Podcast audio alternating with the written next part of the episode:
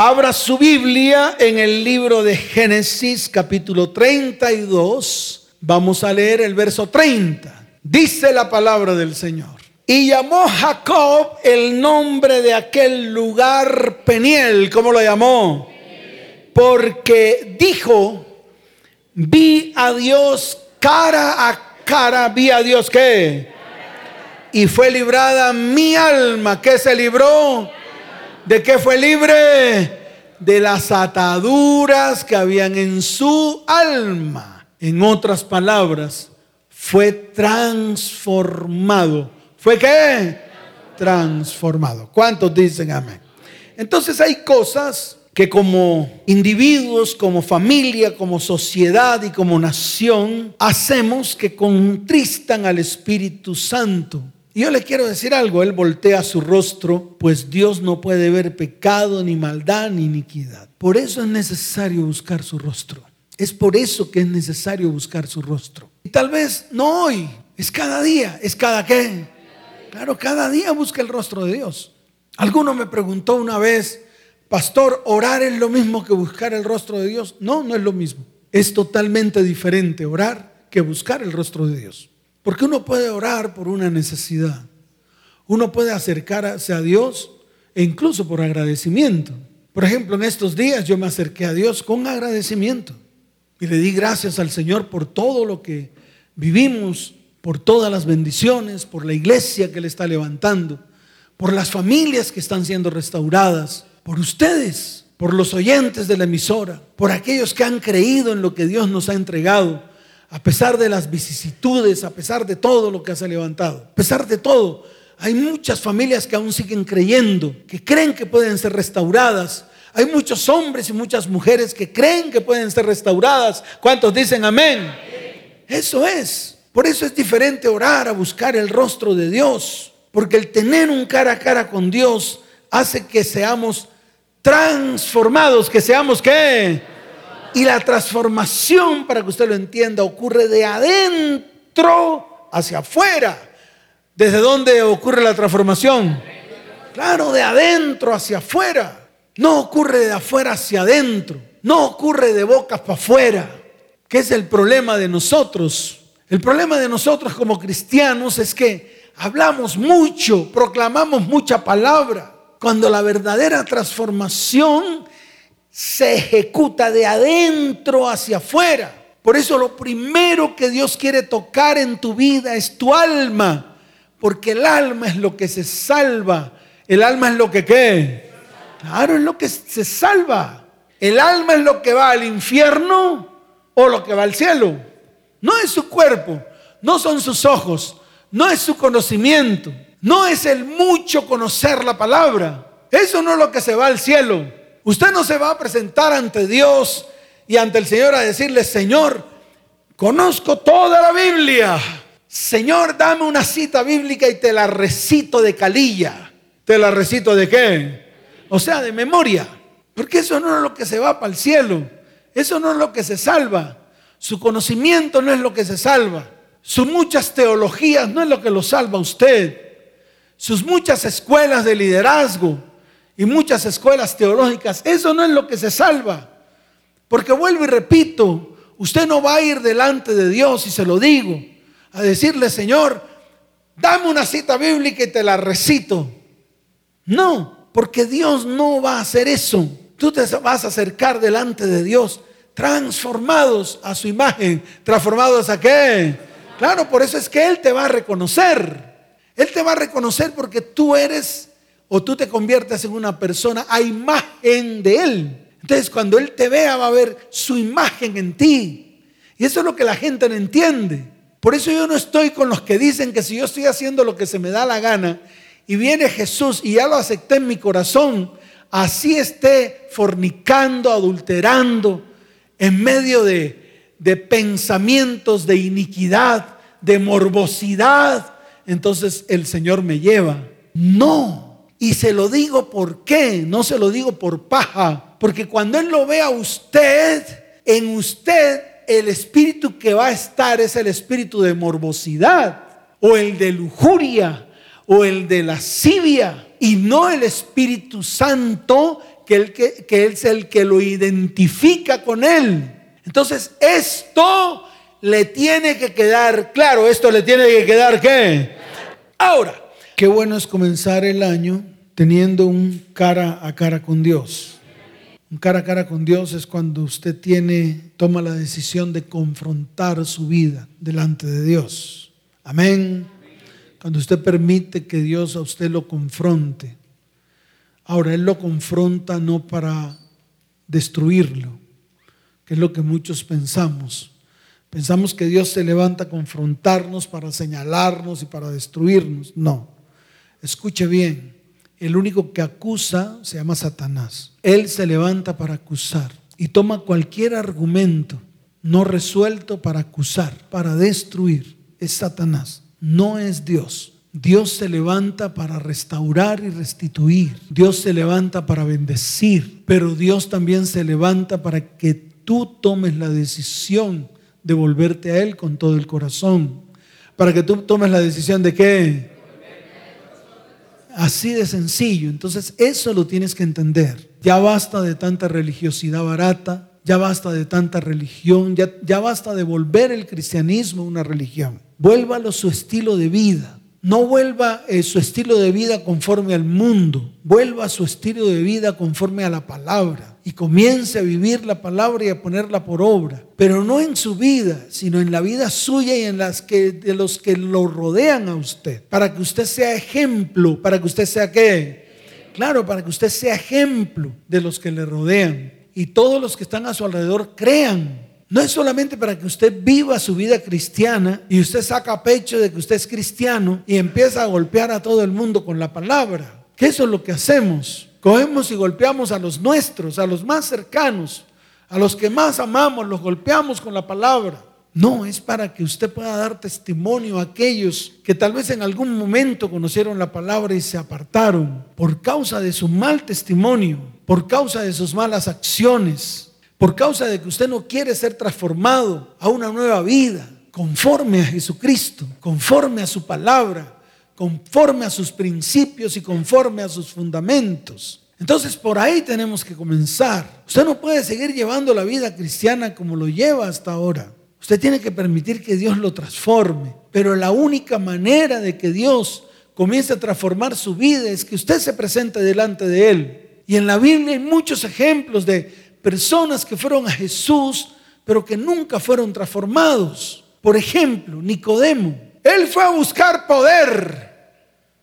Él fue a buscar más poder del que tenía, porque tenía poder. Tenía poder en la tierra, pertenecía a el Sanedrín y tenía poder. Pero a mí un día el profeta Amaro me dijo, hay un poder en la tierra que es limitado, dura años. A algunos les dura cuatro años a otros les dura ocho años. Y lo dijo, no lo dijo a nosotros. Pero cuando nosotros somos siervos de Dios, el poder que Dios nos da, nos entrega es para siempre. ¿Cuántos dicen amén? Es para siempre. Y eso era lo que quería Nicodemo. A pesar de que tenía poder, tal vez no sé cuántos años, duraban esos senadores allá en el Sanedrín. No sé cuántos duraban esos legalistas o doctos de la ley en el Sanedrín nombrados. No sé.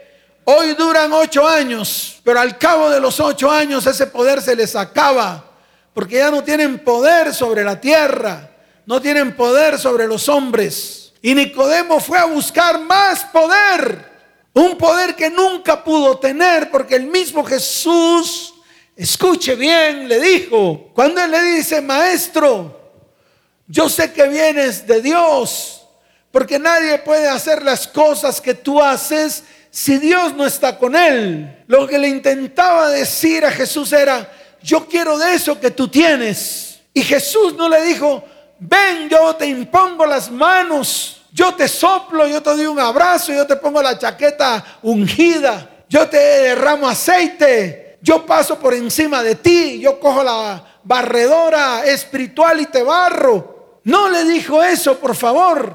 Mire la palabra. Jesús fue claro y le dijo, si no nacieres de nuevo, ¿cómo le dijo?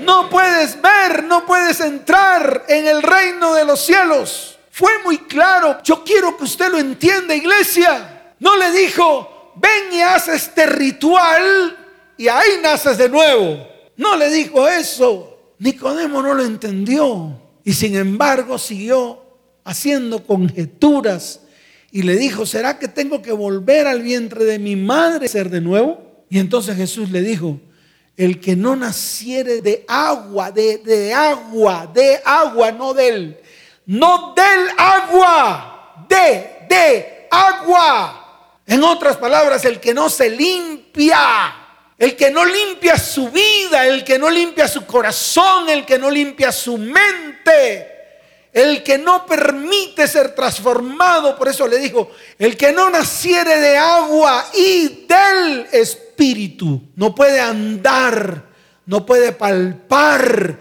no puede caminar en el reino de Dios. Y ese es el grande problema de nosotros como iglesia. Nosotros preferimos rituales, nosotros preferimos una cantidad de actos para que a través de esos actos ocurra algo en nuestras vidas. En Nicodemo no ocurrió. Nicodemo sencillamente tuvo que meterse la lengua en la oreja y salir así como vino, porque no fue capaz de dejar todo lo que había en su vida, no fue capaz de limpiarse, no fue capaz de decirle al Señor, Señor, yo quiero nacer del Espíritu. No fue capaz. Otro, por ejemplo, el, el joven rico, tiene un trasfondo mucho más profundo. ¿Por qué? Mire, el joven rico se le acerca al Señor a hacerle una pregunta, ¿Cómo es la pregunta que muchos están haciendo. Muchos preguntan, pastor, ¿y cómo hago? ¿Cómo hago? ¿Cómo hago para solucionar mis problemas? ¿Cómo hago para que todas las cosas cambien? ¿Cómo hago, pastor? ¿Cómo hago para que ocurran cosas diferentes en mi vida? Porque vengo llevando una vida terrible dando tumbos y dando botes. ¿Cómo hago? Fue lo mismo que hizo el joven rico. El joven rico fue al Señor y le dice, Señor, ¿cómo hago para tener la vida eterna? ¿Cómo hago? Entonces hágase usted esa misma pregunta y hágase al Señor y diga, Señor, ¿cómo hago para que todo cambie en mi vida? ¿Cómo hago para restaurar mi vida? ¿Cómo hago para restaurar mi hogar? ¿Cómo hago para restaurar mis hijos? ¿Cómo hago para restaurar mi economía? ¿Cómo hago para restaurar mi familia? ¿Cómo hago? Eso fue lo que le preguntó el joven rico Jesús. ¿Cómo hago para heredar la vida eterna? Tremenda pregunta. Y entonces el Señor, pues obviamente le dice, pues Ama al Señor tu Dios con toda tu fuerza, con todo tu corazón. Honra a tu papá y a tu mamá. No digas mentiras. Prácticamente que Jesús le habló de los mandamientos, de los mismos que estaban escritos en los libros de Moisés. No sacó otros, no se inventó los que se inventan hoy la gente. No hizo acepción de mandamientos. No seleccionó alguno, no dijo este, este y este. No, los dijo todos hizo una conjunción de todos los mandamientos. Y entonces el joven rico se alegró. ¿El joven rico qué? Claro, se alegró. Y cuando se alegra, me imagino que le dice al Señor, que es lo que está escrito, le dice, pues todo eso he hecho. ¡Wow! Así como tal vez muchos aquí. No, pastor, mire, de verdad yo amo a Dios con todo mi corazón. Ahorita Dios hizo un llamado. Yo estoy seguro que muchos van a sacarle la excusa a Dios. Y amamos a Dios. Pero no importa. De hecho, muchos se negaron a hacer lo que Dios les mandó hacer. Y Dios tuvo que buscar la estrategia. Amén. ¿Cuántos dicen amén?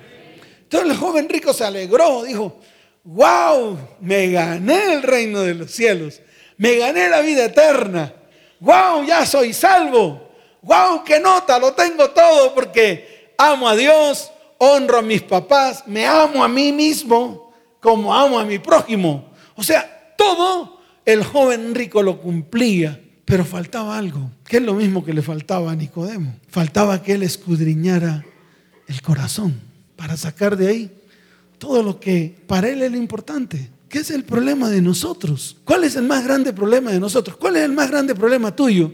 Que tú tienes cosas ahí que no vas a sacar nunca, porque son tuyas. Y por más de que Dios te las arranque, tú no puedes, porque son tuyas, te pertenecen a ti. Entonces prefieres guardarlos. porque son tuyas y vives con ellas.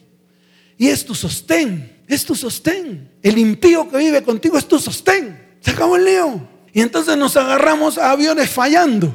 ¿A qué nos agarramos? Claro, a lo que sea, a lo primero que me sostenga. Ahí me agarro, el avión va fallando y todavía voy agarrado. Y dice el Señor, suéltate. Aquí estoy yo, yo te voy a dar más. Yo te ofrezco más, te ofrezco vida, te ofrezco vida abundante, te ofrezco bendición, te ofrezco prosperidad, te, ofrezco una vida mejor. Y nosotros seguimos agarrados al avión fallando hasta que se apagan los motores. Y ahí sí venimos a la iglesia pidiendo auxilio.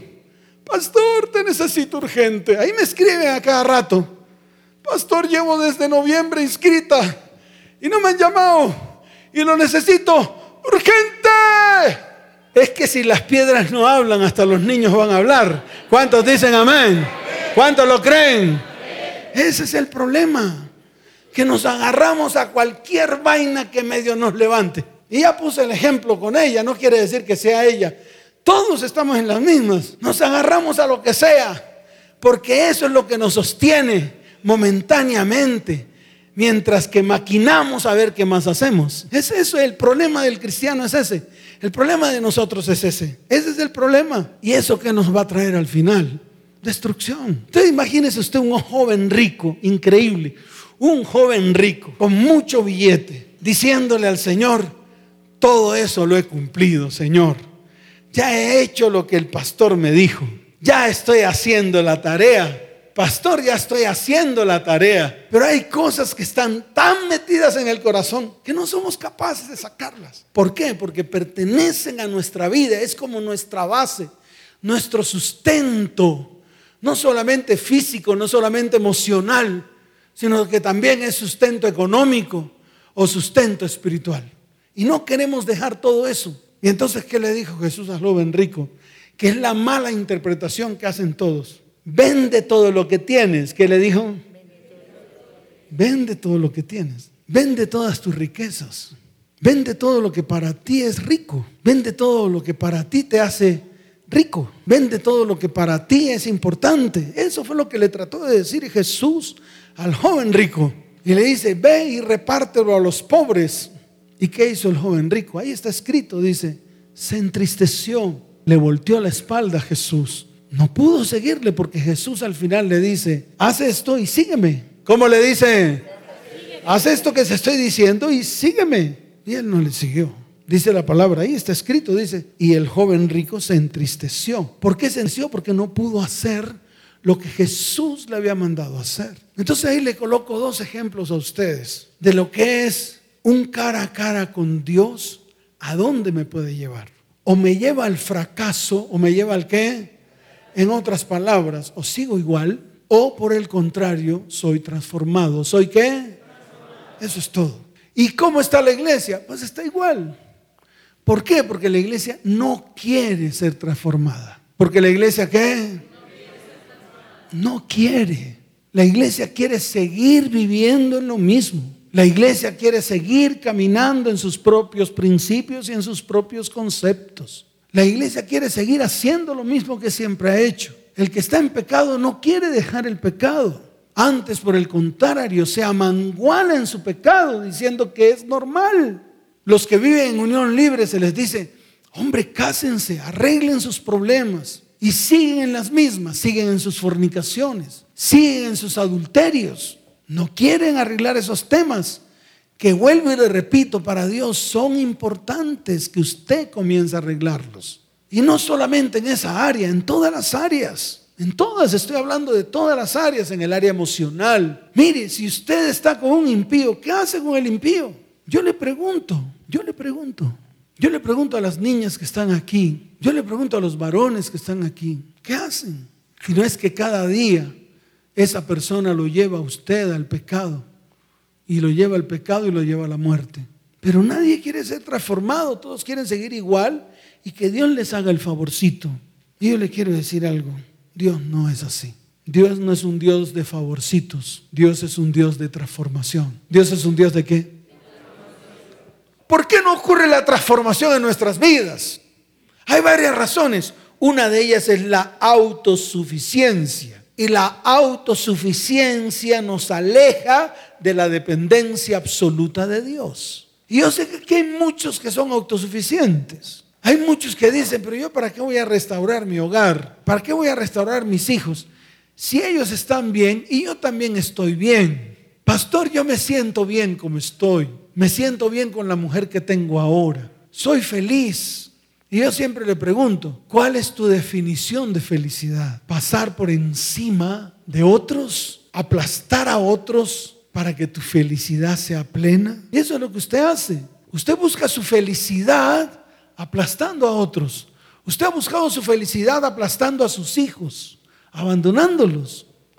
Usted ha buscado su felicidad aplastando a la mamá de sus hijos. Y estoy hablando a los varones. Lo mismo las mujeres. Usted busca su felicidad sin importar lo que está ocurriendo en sus hijos. Por eso es capaz de meter a cualquier hombre a su cama, sin importar que sus hijos estén ahí. Y le importa un cinco su descendencia y lo que Dios un día le regaló. Porque para usted es más importante su felicidad aparente. ¿Su felicidad qué? Se acabó el lío. Es más importante su parte económica, por eso trabaja, trabaja, trabaja, abandona a su familia, abandona a sus hijos. Y cuando llega a las 10 de la noche cansado o cansada, es capaz de abrir su bocota para maldecir y decirle a su mujer o a su marido, ¿qué? ¿Y acaso yo estaba jugando? Estaba trabajando, ganándome el sueldo para poder traer a la casa. ¿Y usted cree que con eso es super macho o super mujer? Se acabó el lío y se equivocó. Porque lo que es importante lo dejó a un lado. Lo que es importante lo pisoteó solamente por buscar su propia felicidad. Eso se llama autosuficiencia. Entonces se vuelve usted autosuficiente y aleja de usted la dependencia absoluta de Dios. Nuestra indiferencia nos hunde en el hoyo de la indolencia y de la insensibilidad. Y usted asume el pecado, la maldad y la iniquidad como algo normal, como una condición normal de los seres humanos. Por eso para usted es lo mismo llevar iniquidad y maldición y maldad a su casa, es lo mismo. Le da lo mismo, le da lo mismo cometer su pecado a 10 cuadras de su casa y en medio de la inmundicia que usted cometió a 10 cuadras de su casa, entra a su casa como si nada hubiera pasado. Tal vez ya el pelito no está mojado, porque ya se le secó por causa del viento. Y le estoy poniendo ejemplos claros. Para usted es normal gastarse el dinero que usted gana trabajando. En vez de bendecirlo, lo maldice, convirtiendo su economía en una maldición, porque coge su dinero y lo maldice invirtiendo su dinero en actos de iniquidad, pecado y maldición. Pero eso para usted es normal. Para usted eso es normal, eso, pastor, eso lo hace todo el mundo, eso lo hacen los seres humanos, eso lo hace el amigo mío, el cristiano ese que va a la iglesia del telovino me lo vea. No, eso lo hace, eh, pastor, eso lo hace hasta mi pastor. Hasta el pastor de mi iglesia lo hizo. Tenía a su mujer, un día levantó un argumento sobre ella, le dio una patada, la sacó lejos y después trajo una de 30. Y todo el mundo aplaudiendo al pastor con la de 30. Y entonces todo el mundo tratando de agraciarse con la eh, hazaña del pastor. ¡Wow! El pastor se volvió más jovencito porque ahora tiene una de 30. Y el man de 55. Se acabó el lío. O sea, tienen que entender esto. Si no lo entiende, van a seguir en lo mismo y en lo mismo, tratando de buscar respuestas y respuestas y respuestas. Y la respuesta está en la palabra. ¿Dónde está la respuesta? En la palabra. Eso es todo lo que usted tiene que saber. Entonces, ¿qué está haciendo la iglesia de hoy? Dice que el pecado es una condición normal de los seres humanos, por lo tanto todos somos pecadores, por lo tanto podemos hacer lo que se nos da la gana. Luego vamos al culto, allá nos santificamos, el pastor allá nos unge, nos sopla, nos bendice. Amén por todo lo que hacen. Amén por ello los bendigo. Yo no hablo mal de eso. Ese es problema de cada uno. Pero lo que yo le digo a usted, ¿por qué más bien no toma decisiones? Y más bien permite que Dios lo transforme. Permite que Dios qué? Claro, lo transforme. Y eso es lo que usted tiene que procurar. Que Dios transforme su vida, que cada paso que usted dé en la vida cristiana sea para, que usted sea transformado. Que si está haciendo algo mal, usted tome la decisión de parar, detenerse y decir no más. E ir delante de Dios, arrepentirse. Y permitir que Dios comience a transformar su vida. Pero para transformar su vida, tiene que ir a las, a las profundidades de su alma. ¿Cuántos dicen amén? Y aquí está el ejemplo con Jacob. Mire, si Jacob no hubiese sido transformado, el propósito de Dios se hubiera truncado. ¿El propósito de Dios qué? Claro. Mírelo y verá. Porque a través de Jacob iban a salir las doce tribus del pueblo de Israel. Es decir, el pueblo de Dios iba a salir de Jacob. Pero no de un Jacob carnal. No de ese Jacob que salió de la casa de sus padres Entiéndalo. No de ese Jacob, no de ese Jacob tramposo, no de ese Jacob engañador. Es necesario que usted lo entienda porque Jacob era engañador. En, el momento en que él podía hacer trampas, la hacía. Y además de eso tenía por alcahueta a su madre. ¿Tenía por alcahueta a quién? Claro, la mamá le alcahueteaba todo. Todo se lo alcahueteaba. Léalo y verá, ahí está todo el compendio de lo que pasó con Jacob. ¿Y qué hizo? Negoció la heredad con su hermano mayor, que era tal vez una de las, de las cosas más importantes en ese tiempo. Todos peleaban por la heredad, por ser el mayor, porque el mayor era el que heredaba, el mayor era el que qué. Claro, el que heredaba todo. Y un día Esaú, que era el mayor, llegó de casa hambriento. Y ahí aprovechó Jacob y le negoció su primogenitura. ¿Le negoció qué? Ahora yo le pregunto, ¿cuántos aquí han negociado su primogenitura? ¿Cuántos hombres y mujeres han negociado su primogenitura? Su primogenitura emocional. El corazón se lo entregan a cualquier mequetrefe que se les atraviesa. Es increíble. El mismo Señor dice, Cuida tu corazón porque de él mana la vida. Y le entregamos el corazón a cualquier postor que se nos atraviesa. Buscando una poca de amor. Buscando una qué. Claro, buscando una poca de amor, un poquito de amor. A ver, ay, este tan bonito, chocolatina en el pecho, remolino en la espalda, me habla bonito. Ay. Claro, le habla bonito mientras que consigue su objetivo. Y usted le da todo el corazón.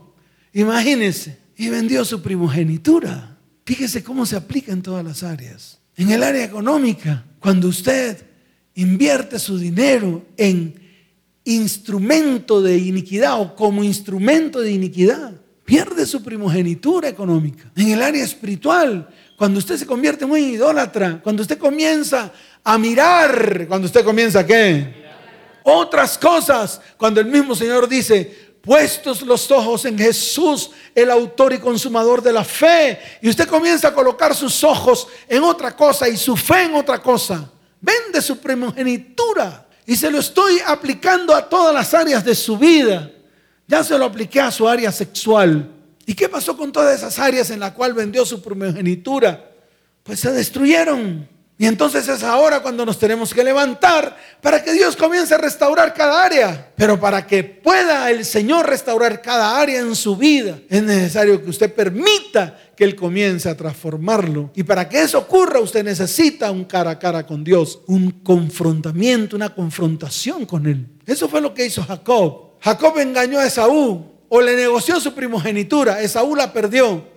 Cuando Esaú se da cuenta de que su papá bendijo a su hermano, comenzó a perseguirlo para matarlo. Ahí está escrito, para que usted lo lea en su casa. Entonces, su mamá Rebeca le empacó las cosas y le dijo, ve a donde tu tío Labán que está en Arán, porque tu hermano te persigue para matarte. Y ahí comenzó la transformación en Jacob. Ahí comenzó todo. Cuando ya se vio acosado, cuando ya se vio al borde de la muerte, cuando ya se vio al, borde de la desgracia, cuando vio que su vida ya no tenía sentido, cuando vio que ya sus múltiples trampas y sus múltiples engaños no servían para nada. Y es lo mismo que le pasa a usted. Cuando ya usted dice, ay, ya estoy cansado de tantas mujeres, ya estoy cansado de tanta fornicación, ya estoy cansado de tanto adulterio. Ahora sí, como todo me cayó encima, ahora sí quiero que Dios haga algo. Usted viene a la iglesia de TP a hablar con el pastor, a ver qué solución le da el pastor. Yo le digo, vaya con Dios primero, hable con Él y presente su vida delante de Él. Eso es lo que tenemos que hacer.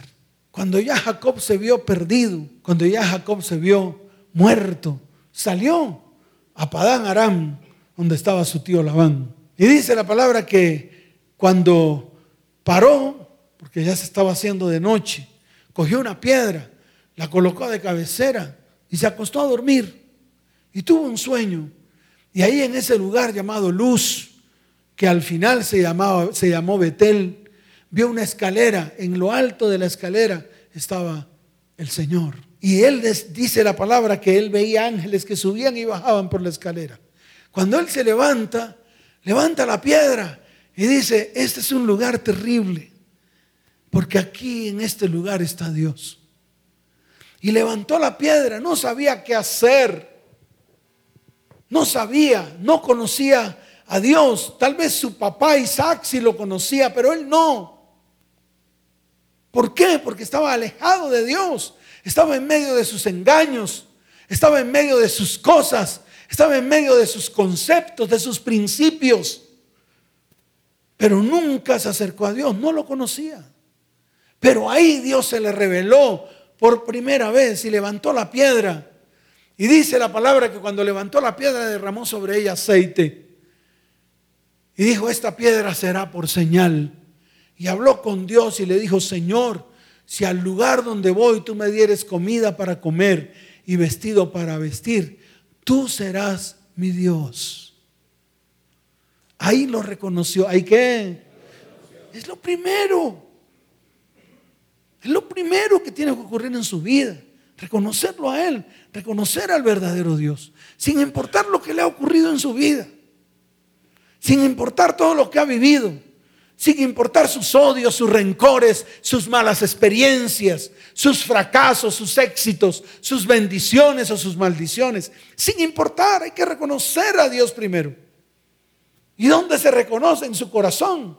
Por eso Él le dijo, si tú me dieras comida para comer y vestido para vestir, tú serás mi Dios. Y de todo lo que me dieres, el diezmo apartaré para ti. Hasta lo quiso condicionar.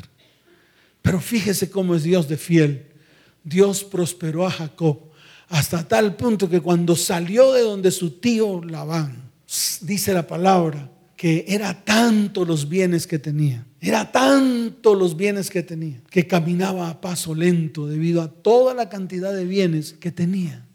Increíble. Dios le cumplió. ¿Por qué? Porque Dios cumple sus promesas. ¿Dios qué? Claro. Pero ahí Jacob seguía siendo el mismo el mismo engañador, porque trabajó para su tío Labán, su tío Labán era de la misma estirpe de él, engañador, eso lo engañó. Eso le trabajó un pocotón de años. Le trabajó siete años por la mujer de la cual se enamoró Raquel. Luego cuando le iba a entregar a Raquel le dio a Lea. Y llegó a él y en medio de la noche, me imagino, tocó a Lea, tuvo relación con Lea, cuando se levantó se asustó y wow, me dieron la más vieja. Uy, me dieron la que ya el tren la iba a dejar. Y yo me imagino a Jacob diciéndole al tío Labán, tío Labán, me diste la que no era. Entonces Labán le dijo, ¿cómo así que era la que no era?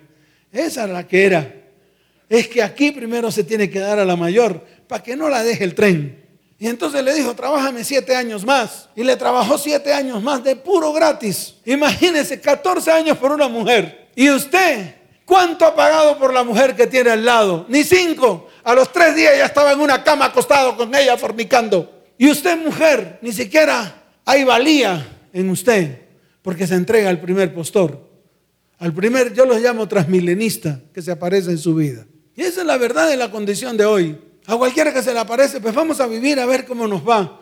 Como si una relación se puede denominar vamos a ver. Las relaciones de hoy, las relaciones vamos a ver cómo nos va. Así no se construyen relaciones, así no se construye futuro. Esa no es la manera. La manera como los jóvenes hoy están construyendo futuro. Están equivocados completamente. Porque yo no puedo probar miles de mujeres a ver quién es la que. No, yo tomo una decisión de que de la mujer que amo, esa mujer será mi esposa, será la mamá de mis hijos y con ella hasta el fin. Así se ponga fea, así su nariz le crezca y sea la bruja que usted siempre dijo que era, porque en eso la convirtió usted. Es que nosotros con nuestra boca somos los que hemos convertido a nuestros cónyuges como son. Usted mujer convirtió a su marido o al hombre ese del cual se enamoró en un inservible, en un inútil, cuando usted mismo le decía, tú eres un inútil, no sirves para nada, ni siquiera para la cama. Y en eso lo convirtió con sus palabras proféticas. Y usted varón, cuando le decía a su mujer que era una bruja, pues se le creció la nariz y le compró la escoba y se convirtió en una bruja solamente por las palabras que salieron de su boca. Y después de convertir la bruja, usted se quiso conseguir otra, porque ya la bruja no le funcionaba. Ese es el problema de hoy. Por eso usted no puede estar probando que esta es la más bonita, que esta es la más fea, que esta es la más caderona. No, ese es el error que se está cometiendo hoy en día. Y Jacob sale con muchas riquezas, pero sale a un encuentro con Dios. ¿Sale a qué? Porque Dios le dijo, y te haré volver a esta tierra, porque no descansaré hasta haber hecho contigo lo que te he dicho. Lea la palabra. Ahí está todita. Lo que le estoy contando está ahí en la Biblia. No le he inventado nada. Ahí está, tal y como yo lo he dicho, así está escrito. Y lo devolvió a Betel. Pero antes de devolverlo a Betel, donde él se le apareció un día, el Señor se le aparece y lucha con él. Pero esa lucha con él es, le saca todo lo que hay en su vida, lo transforma y esa es la lucha que usted no quiere dar. La lucha de la transformación y el cambio en su vida. No solo emocional, no solo física, no solo espiritual, no solo económica. Usted tiene que dar esa lucha, pero con Dios. No tiene que pelear contra un ejército. No, tiene que pelear juntamente con Dios para que sea Él el que lo transforme a usted, no usted a usted mismo. Y eso fue lo que pasó. El ángel peleó con Jacob ¿Para qué? Para arrancarle a Jacob toda su vieja naturaleza, toda su iniquidad, todo su pecado, todos sus engaños. Eso fue lo que hizo el ángel con Jacob. Y dice la palabra que Jacob salió cojeando. ¿Salió qué? Quiere decir que cuando entró, ese que entró no fue el mismo que salió. El que entró, entró caminando sobre sus caderas. El que entró, entró diciendo yo puedo. El que entró, entró diciendo yo soy capaz de. El que salió, salió dependiendo de Dios, diciendo no puedo. Si Dios no está conmigo, no puedo caminar. Si Dios no está conmigo, no me puedo levantar. Si Dios no está conmigo, no puedo hacer nada. Déjeme decirle algo. Antes de entrar a Betel, se reunió con su familia. ¿Con quién se reunió? Con su familia y establecieron principios y fundamentos. En ese tiempo no había palabra, no había Biblia, no había Torah, no había nada escrito. Sin embargo, pudieron establecer principios y fundamentos dentro de la familia de Jacob. Y le dijo a todos, quítense los arcillos, quítense los ídolos, limpien sus vestidos, arranquen todo lo que es harapo en su vida, arranquen sus carga sus pesos, alivianen su carga, porque vamos a subir a Betel, que significa casa de Dios, donde un día Dios se me apareció y me dio la promesa de volverme a traer a este lugar. ¿Cuántos dicen amén? ¿Cuántos dicen amén? Dele fuerte ese aplauso al Señor. No sé si lo entendió. No sé si esto le ha quedado claro. Pero eso es lo que Dios quiere hacer con su iglesia. Eso es lo que Dios ha anhelado hacer con su iglesia. Y estas son las verdades que no se predican hoy. Pero hay que hacerlo. Sin importar circunstancias, hay que seguir predicando la verdad. Seguir diciéndole a la iglesia, iglesia, esta es la verdad que Dios quiere que tú conozcas. Se acabó el lío para que Dios comience una verdadera transformación, no solamente en usted, porque tiene que comenzar con usted, sino también usted como testimonio hacia los que están a su alrededor, sus hijos, su familia, su cónyuge, poder restaurar y restituir los que un día dañó, poder volver al principio, poder volver al primer amor, poder tener ese encuentro con Dios, ese cara a cara y decirle, Señor, aquí está mi corazón. Está lleno de esto, esto, esto, esto y esto. Está lleno de odios, rencores, gritería. Está lleno de maledicencia. Está lleno de amargura. Está lleno de raíz de amargura. Está lleno de vestiduras viejas, civiles. Así de fácil. Y cuando Jacob llega a Betel, dice la palabra que él levanta un altar a Dios y derrama sobre ese altar libación y aceite. ¿Qué derrama sobre ese altar? Libación y aceite. Y se establece la ciudad de Betel como casa de Dios por causa de Jacob. ¿Por causa de quién? Ay, Jacob fue llamado el padre del pueblo de Israel. Ese era el propósito. Tal vez el propósito en usted puede que sea igual al de Jacob o puede que sea otro, pero cualquiera que sea el propósito. Lo primero que Dios va a hacer en usted para cumplir su propósito en su vida es transformarlo. Y usted lo que tiene que hacer es permitir que Él lo transforme. Es permitir que qué. Dígalo fuerte, es permitir que qué. Es así de fácil. Si no lo hace, yo le quiero decir algo. Seguirá igual. No va a pasar nada. Y se lo vuelvo a repetir. No va a pasar nada. Su vida será igual. Sus pensamientos serán los mismos. Sus comportamientos serán los mismos. Y nadie va a mirar que usted de verdad haya tenido un verdadero cambio delante de Dios. Y aquí ha pasado. Aquí han venido parejas con ganas de ser restaurados. Y piensan que la restauración comienza cuando el pastor ora por ellos, cuando van a la consejería, cuando exponen su caso. No, la transformación comienza cuando yo tomo decisiones. Y yo le digo algo, varones y mujeres, jóvenes que están en este lugar, con Dios no se juega porque Dios no puede ser burlado. ¿Cuántos dicen amén? ¿Cuántos dicen amén? Dele fuerte ese aplauso al Señor. Colóquese en pie. Mire, si usted observa a todos los que, a los personajes o a los hombres, e incluso mujeres que Dios llamó para que a través de ellos viniera un propósito. Y con esto les quiero decir algo con todo el corazón. Aún no se han acabado los propósitos de Dios para el hombre. ¿Cuántos dicen amén? Aún no se han acabado. Y se lo vuelvo a repetir, aún no se han acabado los propósitos de Dios para los hombres, para los seres humanos. Dios quiere seguir colocando propósitos en cada uno de nosotros y no se cansará hasta seguir colocando propósitos en nuestras vidas, en nuestro hogar y en nuestra descendencia. ¿Cuántos dicen amén? Mire, en el libro de Génesis capítulo 17, no abra la Biblia, yo se lo voy a leer dice la palabra, era Abraham de edad de 99 años cuando le apareció Jehová y le dijo, yo soy el Dios Todopoderoso, anda delante de mí y sé perfecto. Anda delante de mí y qué? Dios lo dijo hoy. Cuando hizo el llamado a hombres y mujeres, lo que le está diciendo a ustedes es eso. Vamos delante del Señor y comencemos a tener una vida en perfección delante de Él. ¿Cuántos dicen amén? ¿Por qué? Porque Dios siempre llama de la misma manera. Él no tiene más métodos, es el mismo. Tú quieres un llamado de parte de Dios, tú quieres un propósito que Dios coloque en tu vida, pues anda delante de Él y sé perfecto. Se acabó el lío. No hay otro método. No que me voy a preparar. No que voy a hacer, no que voy a hacer una cantidad de escuelas. No que voy a hacer una cantidad de cátedras. No, eso no es lo que Dios dice que hagamos. Dios siempre va a decir esto. Anda delante de mí y sé perfecto. ¿Cuántos dicen amén?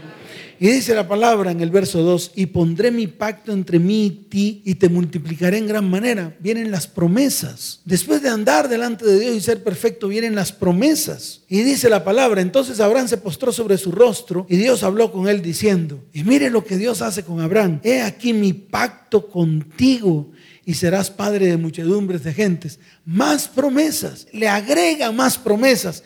Y mire, dice, y no se llamará más tu nombre Abraham, sino que será tu nombre Abraham, porque te he puesto por padre de muchedumbres de gentes, y te multiplicaré en gran manera, y haré naciones de ti, y reyes saldrán de ti, y estableceré mi pacto entre mí y ti, y tu descendencia después de ti en sus generaciones, por pacto perpetuo para ser tu Dios y el de tu descendencia después de ti. ¿Y usted qué ha hecho con su descendencia? Le dio una patada, la ha dejado tirada. Su descendencia no forma parte de usted, no forma parte de su creencia. El Dios de su descendencia no es el mismo Dios suyo. Y mire ese hipote pacto que hace Dios con un hombre, con un hombre, y lo quiere seguir haciendo en ustedes y en mí. ¿Cuántos dicen amén? El problema es que no encuentra hombres y mujeres, no los ha encontrado, porque ante cualquier circunstancia son los primeros que se van. Ya la historia de Jacob la acabamos de relatar. A Moisés, mire, Moisés ocultó su rostro para morir a su vida sin propósito. ¿A su vida qué? Sin propósito. Así andan muchos en una vida sin propósito. Así andan muchos como la veleta de aquí para allá. No saben para dónde van. Así le pasó a Moisés. Salió huyendo porque mató a un egipcio y el faraón lo persiguió para matarlo. Y él tuvo que huir y fue a Madián. Y Dios lo encontró apacentando las ovejas de otro. Bueno, de Jetro. ¿Las ovejas de quién? O sea, de otro. Y mire lo que dice el capítulo 3 del verso 6 de Éxodo. Tranquilos, yo les voy a leer. Dice, y dijo, yo soy el Dios de tu padre, Dios de Abraham, Dios de Isaac y Dios de Jacob. Entonces Moisés cubrió su rostro porque tuvo miedo de mirar a Dios. ¿Debido a qué? A que precisamente estaba haciendo lo que Dios nunca le había mandado hacer. Y en lo que nos pasa a nosotros no hay propósito y estamos haciendo lo que se nos da la gana. Personas sin propósito y sin rumbo. Ya hablamos también de Gedeón al comienzo. Gedeón exclamó un grito al verse ante el rostro del Señor. Elías no pudo mantener su rostro erguido mientras subía. Cubrió su rostro con su mano y salió para hablar con Dios. Eso está en Primera de Reyes capítulo 19. Isaías, mírenlo y verá. Isaías capítulo 6. Mire qué le pasó a Isaías, que dijo, oh, estoy en un pueblo inmundo de labios que han visto a Jehová, el Dios Santo. Y dice la palabra que los ángeles cubrían sus ojos con sus alas. Y fue uno y cogió un carbón encendido con unas tenazas y le colocó las tenazas en sus labios para limpiarlo de su inmundicia. Todos tuvieron que cubrir su rostro por su condición, porque Dios siempre va a exigir, escuche bien, que comencemos a ser apartados para Él en santidad para con Él. ¿Cuántos dicen amén? Dele fuerte ese aplauso al Señor.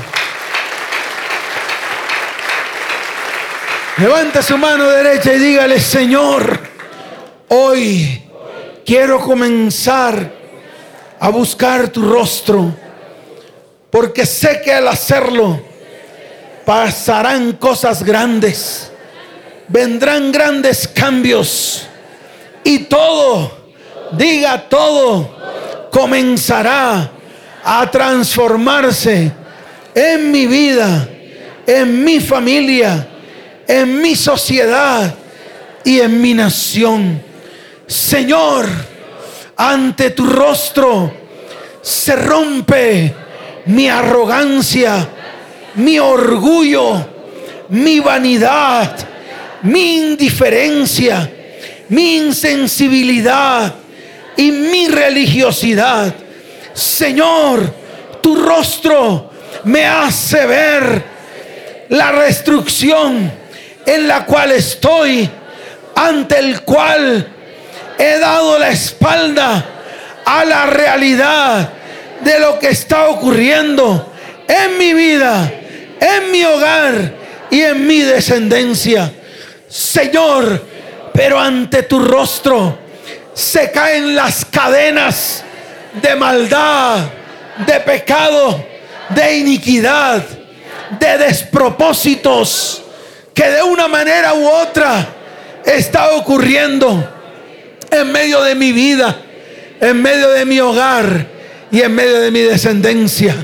Señor, hoy levanto mi mano para que te levantes como poderoso gigante para que levantes bandera, para que en este tiempo, Señor, me coloques en tu perfecto propósito para restaurar, restituir, sanar mi vida, mi casa, mi hogar y mi descendencia, para que las promesas que tú me has dado se cumplan en medio de mi vida, para poder ser testimonio a todos los que me rodean, comenzando por mis hijos, comenzando por mi familia, terminando por mi descendencia.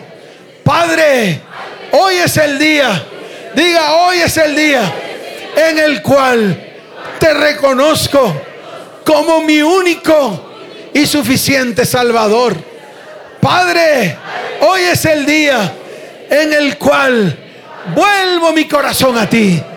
Hoy es el día en el cual me coloco delante de ti para que seas tú transformando todo aquello, todo aquello que no me permite estar delante de tu perfecta presencia.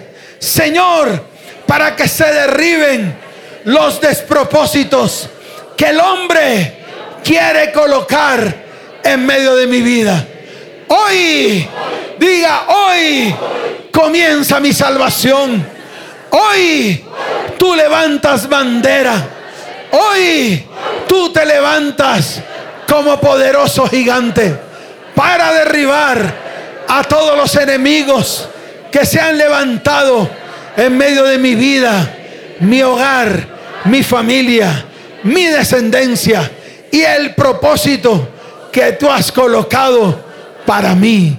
Señor, hoy vuelvo a ese primer amor y te doy gracias porque comienza mi tiempo de transformación en la cual veré milagros y prodigios. Señor, te doy la gloria y te doy la honra en el nombre de Jesús. Amén y amén. Dele fuerte ese aplauso al Señor.